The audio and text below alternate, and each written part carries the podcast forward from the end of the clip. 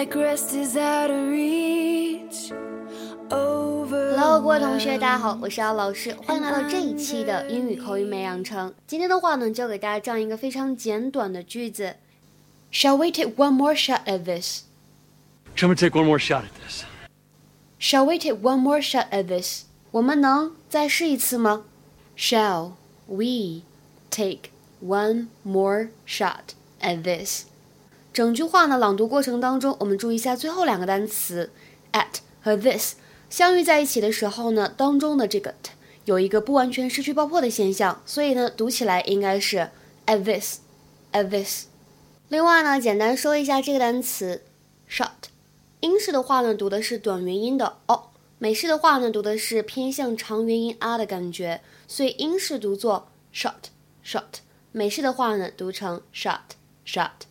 take one more shot.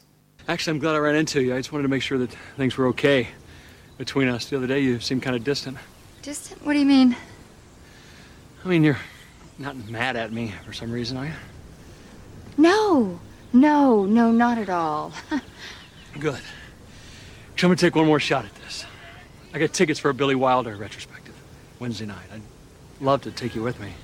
在英语当中呢，take a shot at something have a shot at something，或者呢 give a shot at something，都表示的是尝试做某事儿这样一个意思。The act of trying to do or achieve something，尝试做某事儿。比如说，我们来看一下下面这两句话。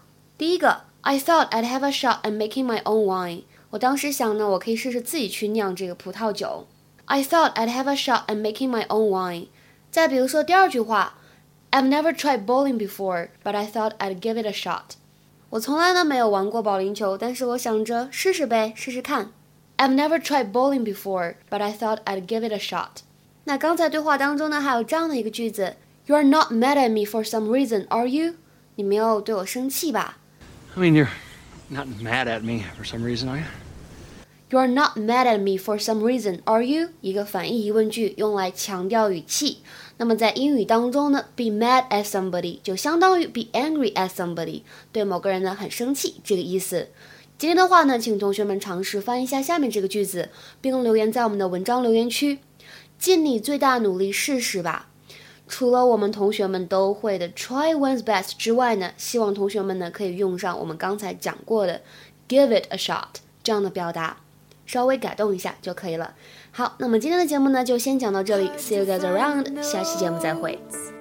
On a broken string, like all my plans unraveling, but I will not fear. You'll find me here.